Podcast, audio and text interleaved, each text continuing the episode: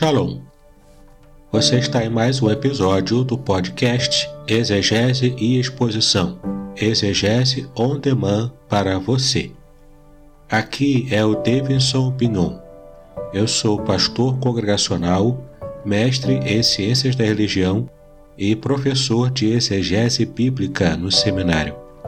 E para mim é um grande prazer ter você prestando atenção a todo o conteúdo que eu preparei com muito carinho. Este é um episódio muito especial, pois estarei respondendo a algumas perguntas recebidas no curso de Exegese Bíblica, que aliás você poderá também ser o meu aluno. Basta clicar no link que está à sua disposição na descrição deste episódio e você poderá, a um preço muito especial, conhecer a Bíblia estudando-a conforme o método dos exegetas profissionais. Este é um curso simples, bem tranquilo de você fazer, e eu tenho a certeza de que você poderá aprofundar grandemente o seu conhecimento da Palavra de Deus.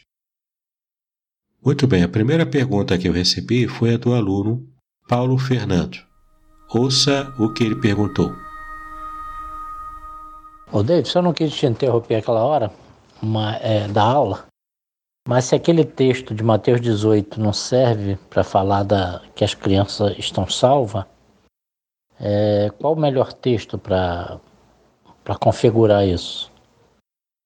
Muito bem, meu irmão Paulo. O texto que você perguntou está em Mateus 19, versículos 13 e 14, que diz o seguinte: Trouxeram-lhe então alguns meninos para que sobre eles pusesse as mãos e orasse, mas os discípulos os repreendiam. Jesus, porém, disse: Deixai os meninos, e não os estorveis de vir a mim, porque dos tais é o reino dos céus. A sua pergunta é muito comum, Paulo.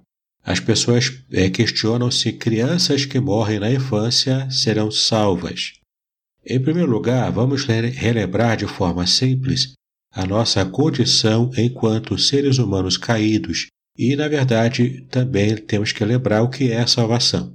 A Bíblia diz que todos pecaram, em Romanos capítulo 3, versículo 23. Ou seja, até as crianças são pecadoras, mesmo as que ainda não têm ciência disso. Isso geralmente é conhecido na teologia como pecado original. É a herança que temos em Adão. Na verdade, todos somos culpados perante Deus, inclusive as crianças. Veja o que diz aqui em Romanos capítulo 5, versículo 12. Portanto, assim como por um só homem entrou o pecado no mundo, e pelo pecado a morte, assim também a morte passou a todos os homens, porque todos pecaram. Observe ainda que o pecado e a morte atingiu a todos, inclusive as crianças. Então, por sermos pecadores, a nossa pena é a morte, que é a total separação de Deus. Veja como está em Romanos 6, versículo 23. Porque o salário do pecado é a morte. O segundo detalhe importante que precisamos lembrar é que todas as pessoas estavam destinadas à morte, à total separação de Deus, à condenação, portanto. Deus, então, por sua própria iniciativa, por sua graça, quis dar a salvação aos seus eleitos. A salvação, portanto, é feita pela fé em Jesus Cristo, conforme nos ensina a Bíblia, lá em Efésios capítulo 2, versículo 8. Porque pela graça sois salvos mediante a fé, e isto não vem de vós, é dom de Deus. Portanto, somos salvos da condenação que o pecado traz sobre nós pela fé em Cristo, pelo seu sacrifício na cruz, pela operação do Espírito do Senhor em nossa vida.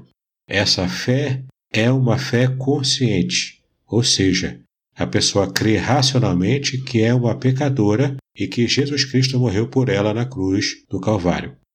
Então, em terceiro lugar, podemos entender que uma grande questão se apresenta.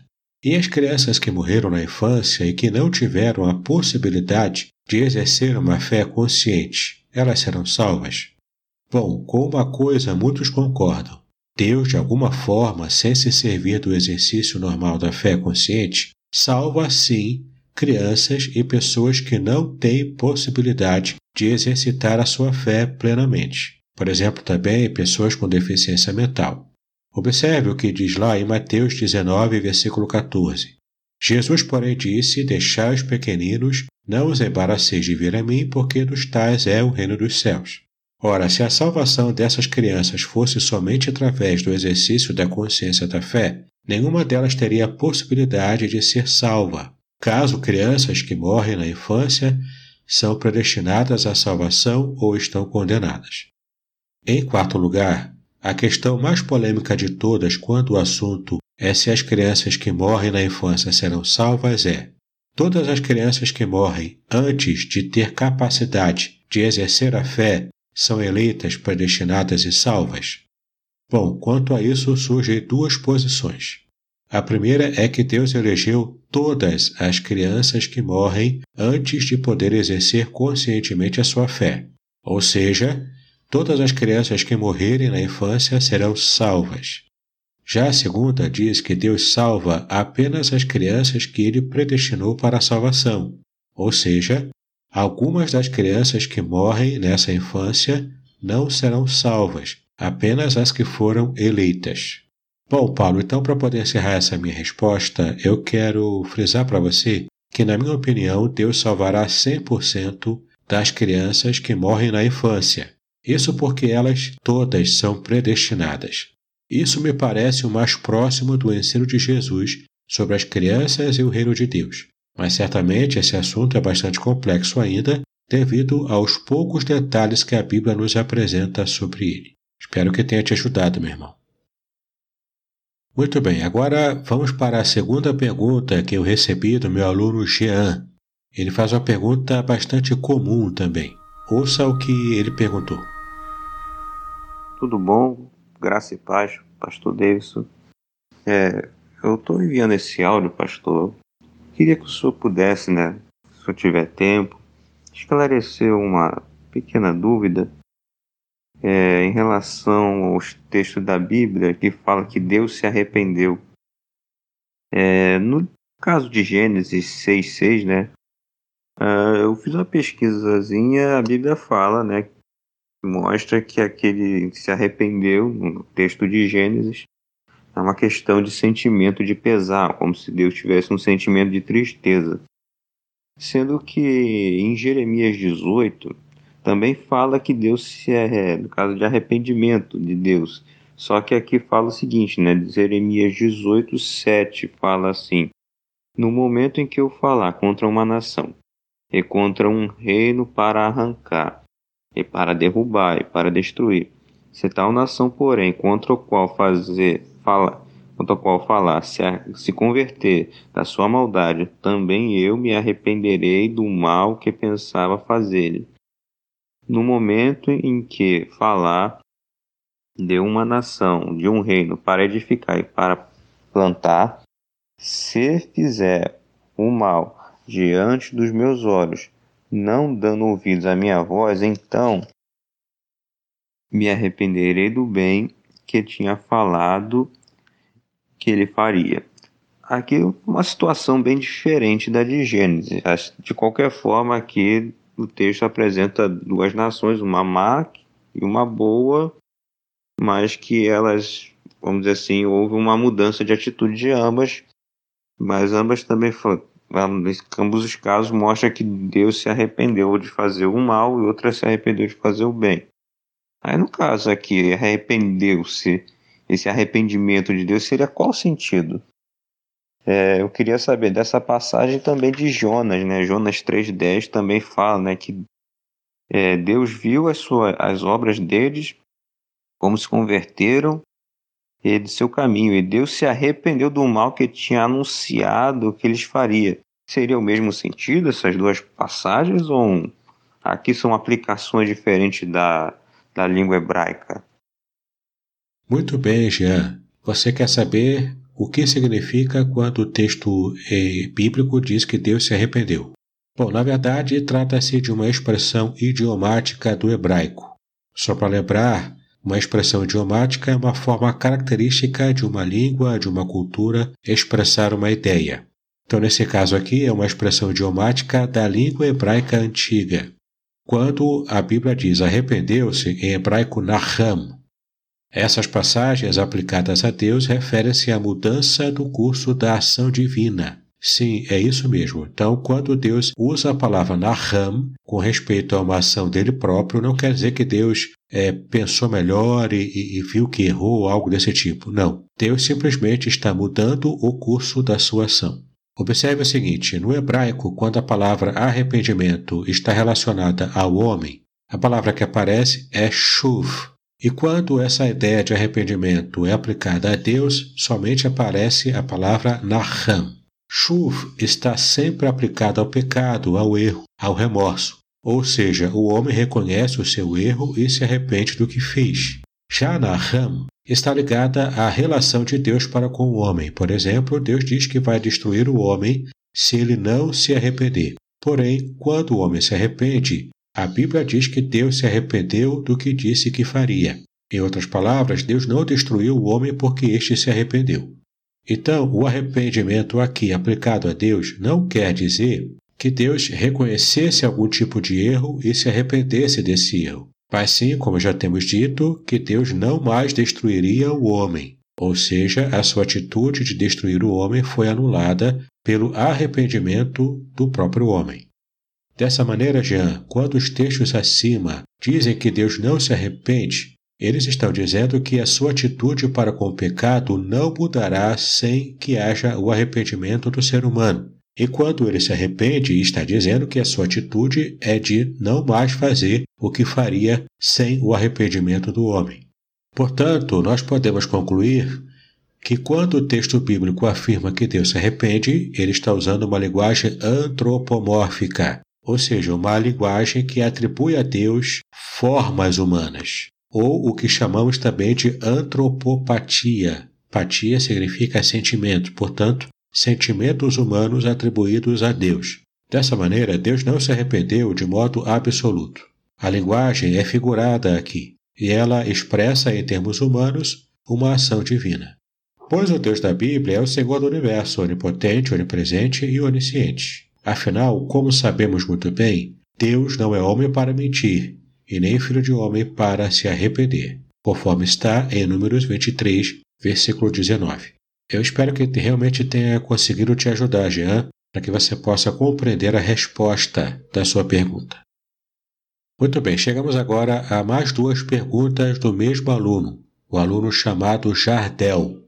Ele faz a primeira pergunta que você poderá ouvir agora. Shalom Roche. Tudo bom? Uh, assim que o senhor puder, uh, a respeito da gramática grega, em Apocalipse 3:10, onde diz essa, esse texto ali. Tereso ec tens horas tou peirasmo. Uh, o que nos diz a gramática sobre essa perícope, esse texto uh, propriamente dito? Uh, principalmente sobre essa parte que eu cito para o Senhor. Tereso é que tens rorá, tu perosmo, peirosmo, peira, peirasmo, peirasmo. Quando você puder responder, eu lhe agradeço, tá bom? Deus abençoe. Muito bem, Jardel, você pergunta sobre Apocalipse, capítulo 3, versículo 10, que diz o seguinte: Eu te guardarei da hora da tentação, na Almeida Corrigida Fiel. Você quer saber, portanto, qual a melhor forma de traduzir a expressão em grego tereso ectes horas tu pirasmo, eu, eu vou trazer para você, portanto, duas traduções literais, embora essa da ACF também seja uma tradução literal, tá bom? Mas a primeira tradução literal seria guardarei de a hora da provação. A segunda tradução literal será guardarei da hora da provação.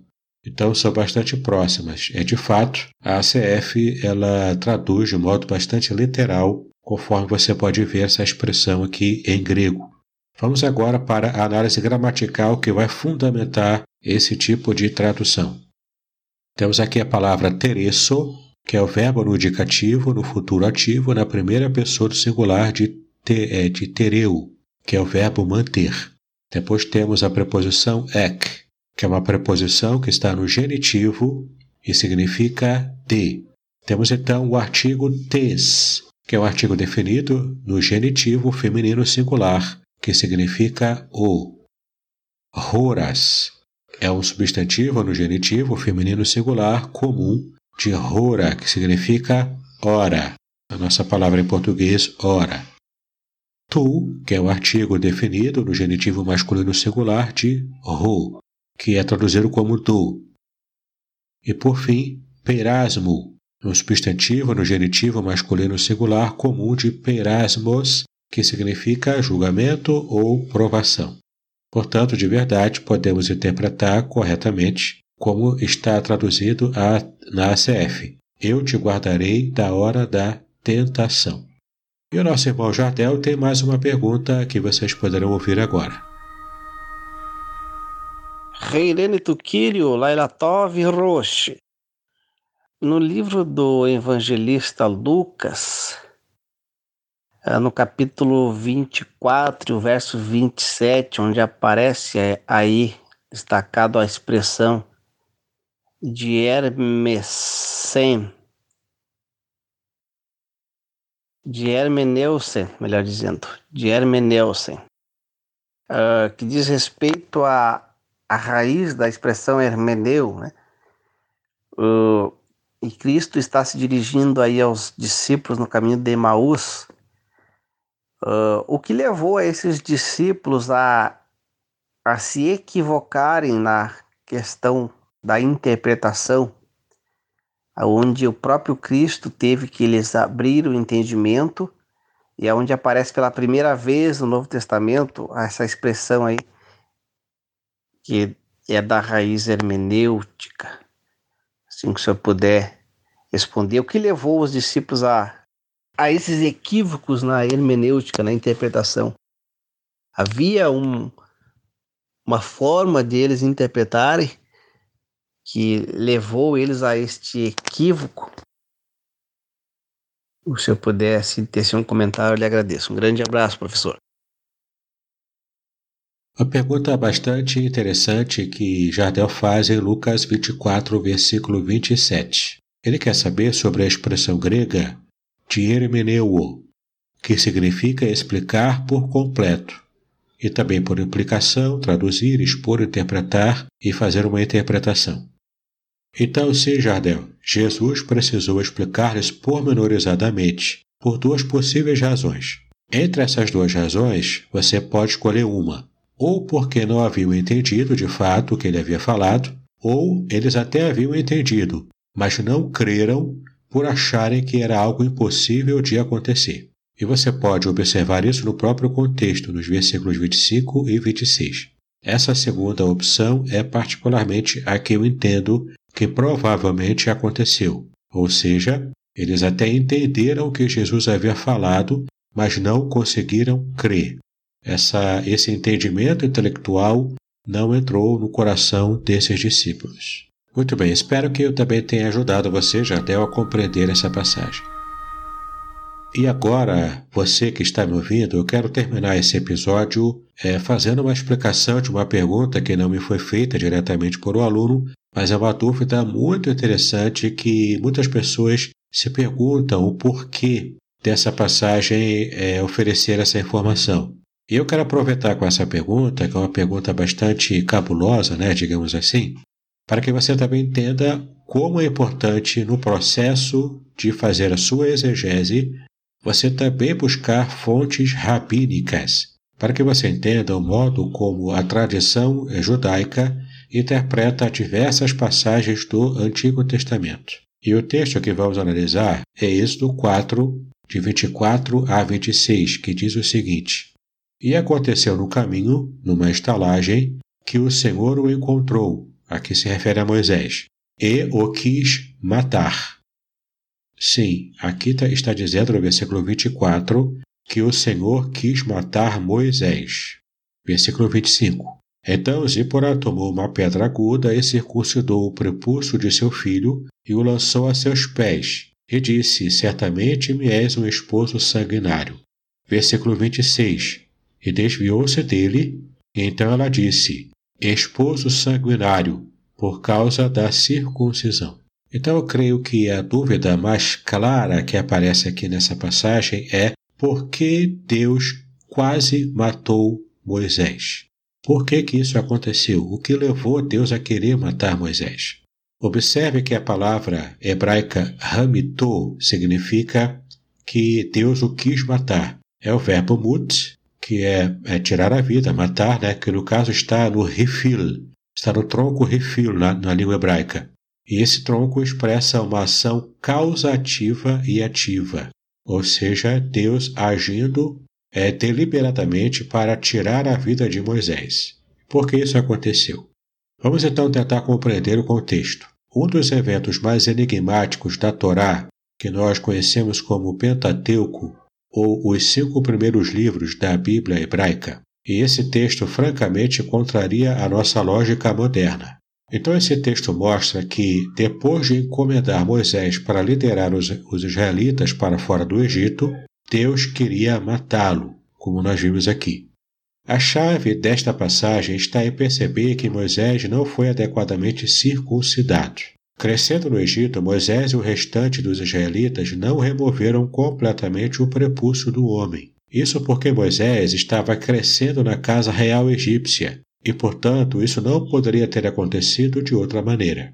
Uma prova disso é que no tempo de Josué, os israelitas passaram por uma segunda circuncisão, agora sim adequada, onde o prepúcio foi completamente removido. Você pode conferir em Josué capítulo 5, versículos 2 e 3. Tudo isso parece trivial, na verdade, até grosseiro e estranho aos ouvidos dos cristãos modernos. Mas claramente não foi assim que Yahweh viu essa situação. Em outras palavras, os israelitas poderiam ser libertados enquanto ainda não estavam circuncidados, mas o líder do Êxodo seria mantido em um padrão mais alto. Então, de fato, Adonai quis que Moisés tivesse um padrão mais alto e, portanto, fosse circuncidado antes de começar o processo de libertação então Moisés estava prestes a embarcar na Operação Êxodo, sem o sinal da aliança abraâmica sobre ele ou sobre o seu filho Gerson. Quando Deus veio buscar a sua vida, Zípora, a esposa midianita de Moisés, interveio para salvá-lo. A ira de Deus foi desviada pelo sangue do filho e pela ação redentora decisiva de uma mulher midianita. Então, embora seja possível que apenas Gerson não tenha sido circuncidado, as palavras de Zípora, que você é o meu esposo de sangue, mostrava que algo mais estava acontecendo. A circuncisão não era apenas um sinal para o homem de sua entrada na aliança abraâmica. Também serviu como sinal para sua esposa de que o homem com quem ela se casara era de fato um adorador do Deus Altíssimo, o Deus de Israel. Portanto, o homem que foi devidamente circuncidado era um esposo de sangue para ela. Mas por que Zípora tocou o prepúcio de Gerson nos pés de Moisés? Por que, que ela fez esse ato né, de tocar o prepúcio cortado do seu filho e lançá-lo aos pés, entre aspas, de Moisés? Bom, aqui temos que buscar uma informação cultural antiga. O cenário mais provável é que os pés, entre aspas, de Moisés se refiram, na verdade, ao órgão procriador de Moisés. Era um eufemismo comum na Bíblia hebraica. De fato, quando a gente busca essa é, explicação cultural, a gente percebe o quanto essa expressão idiomática era um eufemismo e, na verdade, o que a Zípora fez foi colocar o prepúcio cortado do seu filho no próprio órgão de Moisés. Naquela época, o órgão procriador de Moisés não era devidamente marcado com o sinal da aliança abraâmica, pelas razões que nós já estudamos aqui. Depois de circuncidar Gerson, Zípora tocou o órgão procriador de Moisés como se ele já estivesse corretamente circuncidado. É como se aquele prepúcio do filho estivesse cobrindo o próprio Moisés. Quando essa grande mulher de fé fez isso, o Deus de Abraão, Isaac e Jacó poupou a vida de Moisés, preparando-o para libertar o povo de Deus. É, a Bíblia está realmente cheia de passagens como essa, que deixam muitas pessoas confusas e perplexas. Mas a chave para entender essas passagens confusas é entender melhor o contexto judaico da própria Bíblia. E para que a gente possa ampliar um pouco mais o nosso estudo, eu quero mostrar para vocês algumas fontes judaicas retiradas de um site gratuito que você pode aproveitar nos seus estudos. O site é cefaria.org www.cefaria.org Vamos ver aqui o que a Mishnah judaica disse. Né? Mishnah, que era conhecido também como repetição né, do verbo hebraico shaná, que estudar e revisar, é uma das principais obras do judaísmo rabínico e a primeira grande redação na forma escrita da tradição oral judaica, tá bom? Que nós vamos agora observar o que a Mishnah, portanto, diz sobre essa passagem. Bom, de forma resumida, a Mishnah traz algumas declarações que enfatizam a importância da circuncisão. Por exemplo, em Gênesis capítulo 17, a palavra perit, aliança, que aparece também na expressão perit milá, ou seja, a aliança da circuncisão, ela é declarada 13 vezes em Gênesis. Tal é a importância da circuncisão na cultura judaica. A circuncisão também pode ser realizada no sábado, mesmo que envolva o corte da carne do prepúcio de uma, de uma criança, né, de um garoto que de outra forma seria proibida no sábado. Observe ainda que nessa passagem, Êxodo 4, versículo 24, no caminho de volta ao Egito, apesar dos grandes métodos de Moisés, e apesar de Deus ter acabado de instruí-lo a liderar o povo para fora do Egito, Deus quase o mata por não ter circuncidado o seu filho. Veja como a Mishnah trata desse assunto que na cultura judaica é muito importante. A Berit Milá que é a aliança da circuncisão. Isso faz parte do ingresso de todo o homem judeu na aliança de Abraão. Uma outra fonte judaica que também é muito interessante a gente perceber um tipo de comentário de Rashi. Rashi é uma forma de se fazer menção a um rabi é, judeu chamado Shlomo Itzhak, que ele foi mais conhecido pelo, por esse acrônimo Rashi. Ele foi um rabino da França famoso como autor dos primeiros comentários compreensivos sobre o Talmud, a Torá e o Tanar, que é a Bíblia hebraica. Portanto, esse grande comentarista rabínico, ele disse o seguinte: ele disse que o anjo procurou Moisés porque não havia circuncidado seu filho e por ter se mostrado negligente nisso, trouxe sobre si o castigo da morte. Foi ensinado em Poraita, que é um comentário rabínico, Nedarim 31b, onde o rabino José disse: Deus não permita que assim seja. Moisés não havia sido negligente nesse dever, mas ele pensou: se eu circuncidar e continuar imediatamente a jornada, a vida da criança estará em perigo por três dias. Se por outro lado eu, eu o circunciso e espero três dias, o santo, bendito seja, me ordenou: volte para o Egito. Então, consequentemente, ele obedeceu a sua ordem, pretendendo circuncidar a criança assim que a oportunidade se apresentasse. Não havia, portanto, nenhuma falta de sua parte. Por que então ele foi ameaçado de punição pelo próprio Deus, né? Porque ele se ocupou primeiro com os assuntos do alojamento.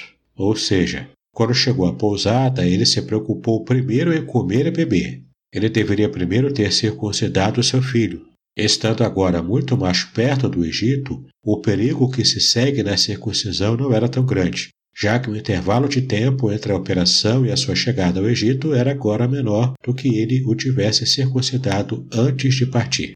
Então Rashi nos exorta a olhar no tratado Nedarim. O anjo tornou-se uma espécie de serpente e o engoliu, no caso aqui Moisés, da cabeça à coxa, cuspiu e depois o engoliu das pernas para aquele lugar, que era o membro. Zipporá entendeu assim que isso havia acontecido devido ao atraso na circuncisão do seu filho. Isso está em Nedarim 32, parte A. Que interessante, né? A tradição judaica ela tem algumas explicações assim bastante peculiares.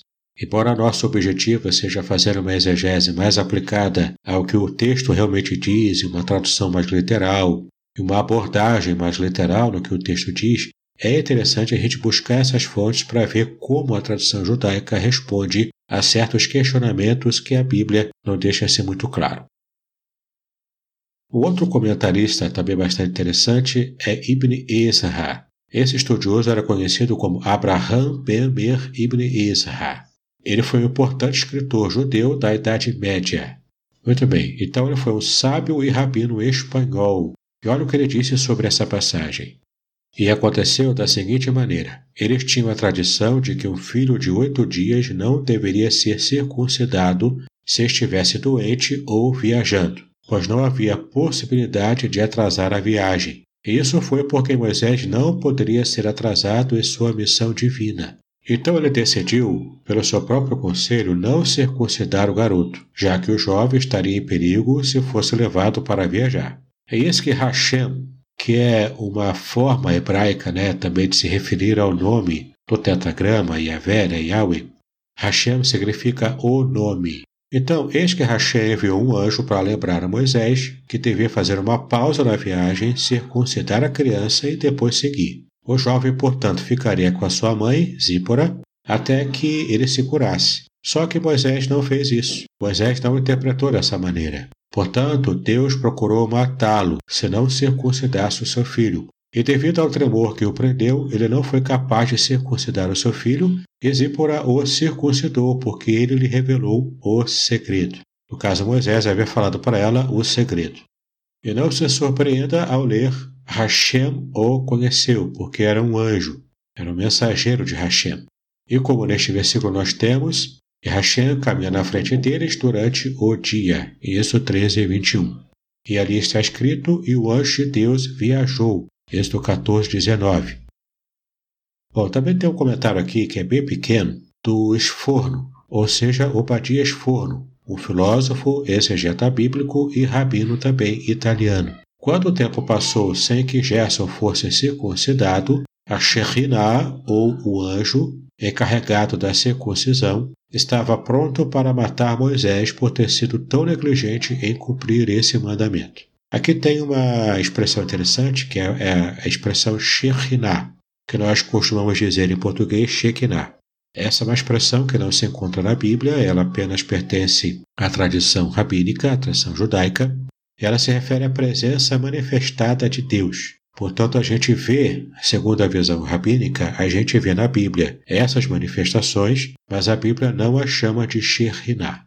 Nesse caso aqui, a Shekhinah, ou esse anjo encarregado da circuncisão propriamente, segundo Esforno, ele estava pronto a matar Moisés devido à sua desobediência e não haver circuncidado seu filho. Outro comentário também rabínico, bastante pequeno também, que dá para a gente ler aqui, é de Rashban, que é o nome de Samuel Bemer. Após a sua morte, ficou conhecido como Rashban. Ele disse o seguinte: neste caso, uma referência ao anjo do Senhor, ou seja, o pecado de Moisés consistiu em diminuir desnecessariamente o cumprimento de sua missão, levando sua esposa e filho.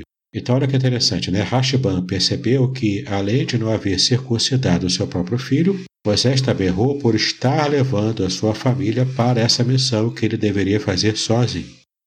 Muito bem, também temos aqui ah, o Talmud de Jerusalém, Nedarim. Nedarim é um tratado da ordem de Nashim e Mishnah e do Talmud também. O seu assunto são as leis relacionadas ao Neder, que era uma espécie de voto ou juramento no judaísmo. Então, olha o que o Talmud de Jerusalém, Nedarim, disse.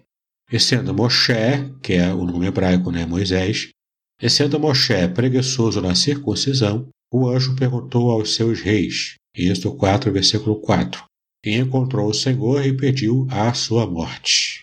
Então, é, observe ainda o que o Talmud Nedarim disse. O rabino Yehoshua ben Korha diz, grande é a mitzvah da circuncisão. Mitzvah aqui é mandamento, está em hebraico. Grande é a mitzvah da circuncisão, como é evidente pelo fato de que o castigo de Moisés, o justo, por não circuncidar o seu filho quando ele era capaz de fazê-lo, não foi adiado e nem por uma hora inteira. Uma parte do Talmud chamada Gemara traz o seguinte comentário: É ensinado em uma baraíta que o Rabino Yehoshua ben Kurra diz: Tão grandes são as mitivá da circuncisão que todos os méritos que Moisés, nosso professor, acumulou ao realizar as mitivot, ou seja, os mandamentos, não o protegeram quando ele era negligente em realizar as mitivá, o mandamento da circuncisão. Como está declarado, e o Senhor o encontrou e procurou matá-lo. Êxodo 4, 24. E continua, porque ele foi ocupado primeiro com o alojamento e não realizou imediatamente a mitzvah da circuncisão, como é afirmado, e aconteceu no caminho do local do alojamento. Êxodo 4, 24. Muito bem, espero que você tenha gostado deste episódio com as respostas às perguntas feitas por meus alunos e também a esse estudo e abordagem rabínica sobre uma passagem bíblica do Antigo Testamento. Espero que tenha servido de bastante conhecimento para você e não se esqueça, se você está ouvindo este episódio em seu agregador de podcast, é só seguir o podcast Exegese e Exposição e você sempre receberá material de qualidade como esse. Caso você esteja assistindo este podcast no meu canal do YouTube, é só assinar o canal, clicar no sininho, compartilhar com seus amigos este, este vídeo, caso você tenha gostado, e também é estar atento às novidades que a cada semana eu coloco no meu canal.